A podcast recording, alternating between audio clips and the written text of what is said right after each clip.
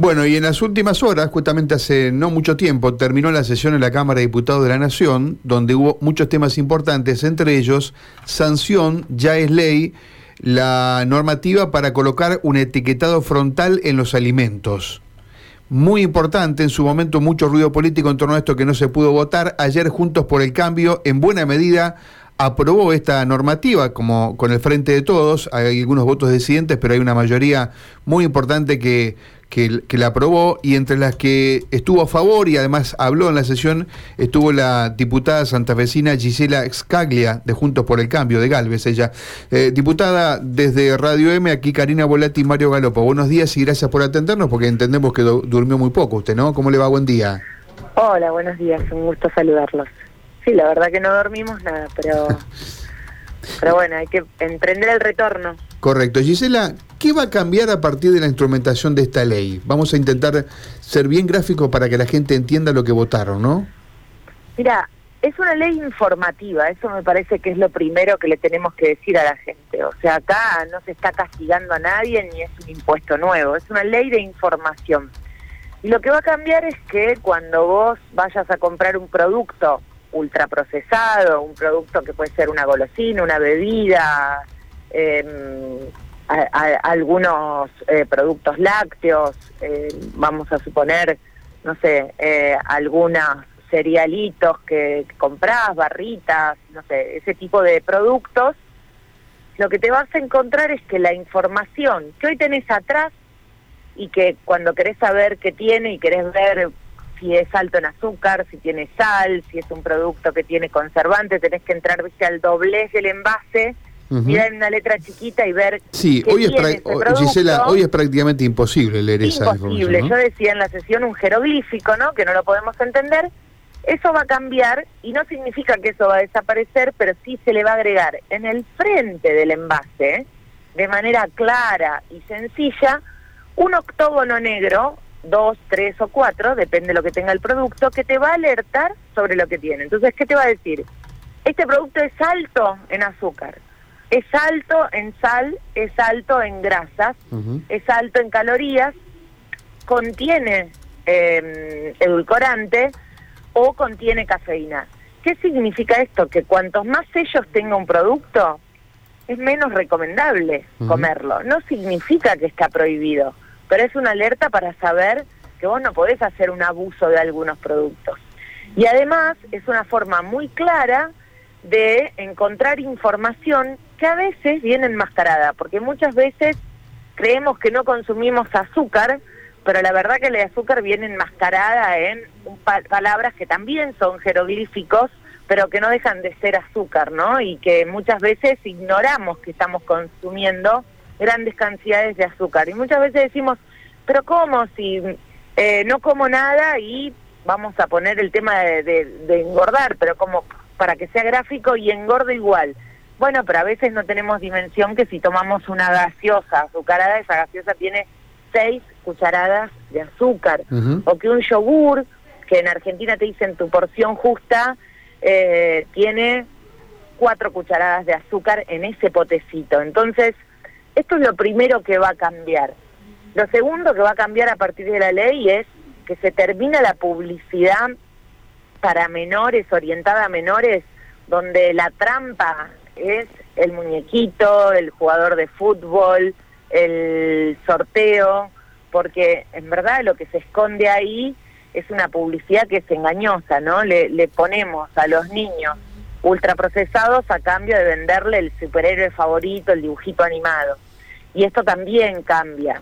Y lo otro que cambia a partir de esta ley es que en los entornos escolares, o sea, en las escuelas, va a estar prohibido que se vendan productos con sellos. ¿Con sello?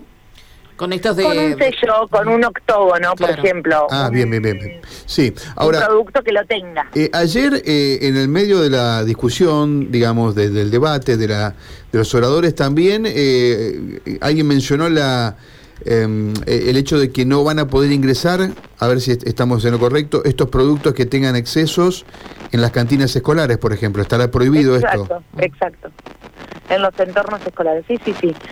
O sea que eh, vamos a tener cantinas donde, por ejemplo, no puede haber, no, no, no, habrá un dulce, un chocolate o no habrá un, un chupa chupa, digamos. O una barrita de cereales incluso, porque por ahí tiene excesos en grasas no saturadas, por ejemplo, algún tipo de cosa. Exacto, lo que pasa es que ahí lo que tenés que tender son a dos cosas, ¿no? Primero que si queremos hablar de alimentación saludable, yo siempre digo que hay que cambiar la lógica muchas veces le, digo a muchas eh, escuelas que, que, avanzan en estos temas de alimentación saludable y hacen el día saludable. Yo digo, tiene que ser al revés. Todos los días tienen que ser saludables y uno no. Pero, pero lo otro que tiene que pasar es que la industria tiene que cambiar. Yo lo decía también ayer en la sesión. Yo tengo mucha fe de que los octógonos que, que aparecen como una señal que te tiene que llamar la atención, desaparezcan porque la industria cambie sus recetas Ahora, y haga eh, productos más sanos. voy a ejercer un poco de abogado del diablo, pero ¿cómo puede cambiar un, una empresa que realiza golosinas, por ejemplo? ¿Se puede hacer golosinas sin exceso de azúcar? La pregunta. ¿Y vos crees que vos y no, yo, no, sé. no sé tu edad eh, exacta, pero estimo que estamos más o menos en la misma generación. Sí. No comíamos la cantidad de cosas que se comen hoy, ¿no? Y, probablemente eran más sanos los productos. Hoy si vos vas a un producto, probablemente en tu heladera puede durar más de dos meses. Y vos decís, pero esto no puede ser normal, ¿por qué dura dos meses? ¿Qué tiene adentro? ¿Qué pasa con algunos productos? Si les mirás el componente, te dicen galletitas de avena y manzana, muy sanas para tu salud. Y después vas y la avena no está. Es saborizante a manzana, producto derivado de la avena, cuatro cucharadas de azúcar eh, y una cucharadita de avena. Ese es el producto. Entonces, ¿y vos creías que comías avena y manzana? En este sentido, Gisela, me pregunto cuántos productos quedarán sin el etiquetado, digo, sin ningún eh, octógono en el frente, ¿no? Porque la mayoría... pero también es una alerta y una conciencia de lo que hoy estamos comiendo. Muchas enfermedades que hoy tenemos son derivadas de la alimentación que tenemos. Enfermedades no transmisibles, problemas cardíacos. Estoy segura que si hablamos con médicos que, que, están trabajando con cáncer, está relacionado también a cómo comemos, a lo que consumimos diariamente. para tirar eh, algunas cifras, ayer en la sesión una colega tuya, no sé quién fue, dijo el 66% de la población tiene sobrepeso, el 32% obesidad, y un 42% sufre depresión alta.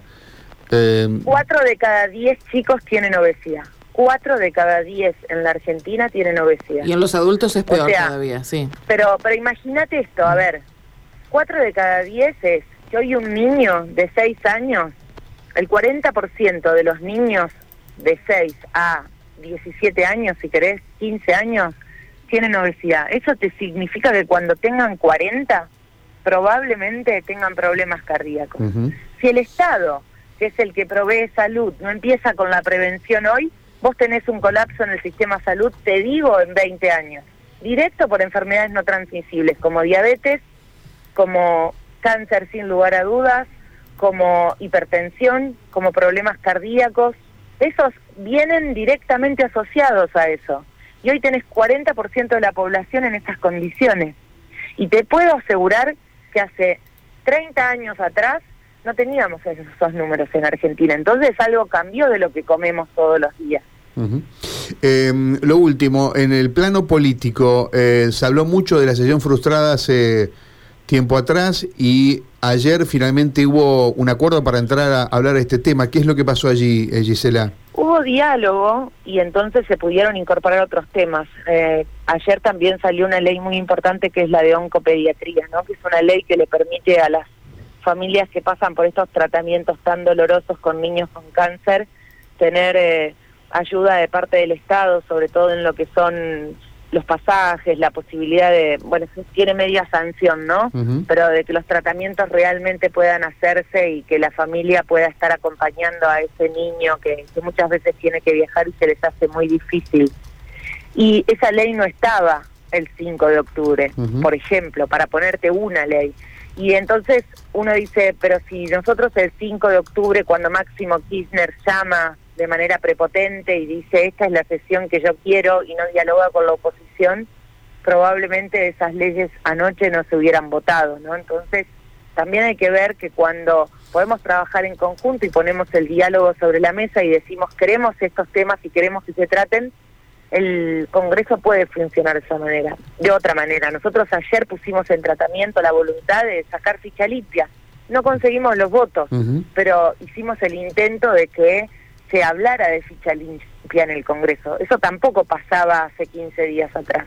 Y esa era nuestra negativa de sesionar. Decíamos, en estas condiciones, al prepoteo de te llevo a una sesión sin preguntarte qué temas querés incorporar, cuando además después del 12 de septiembre la gente le dijo basta a esta forma de hacer política y de manejar el país y de conducir las instituciones, nos parecía que estaba muy bien representar a ese voto diciendo no, no les vamos a dar el foro. Diputada Skyler, gracias por atendernos. ¿eh? A ustedes, que tengan muy buenos días. Gracias, buenos días. Gisela Scaglia, diputada nacional, eh, una de las oradoras eh, para la eh, aprobación ayer de esta ley de etiquetado frontal de alimentos.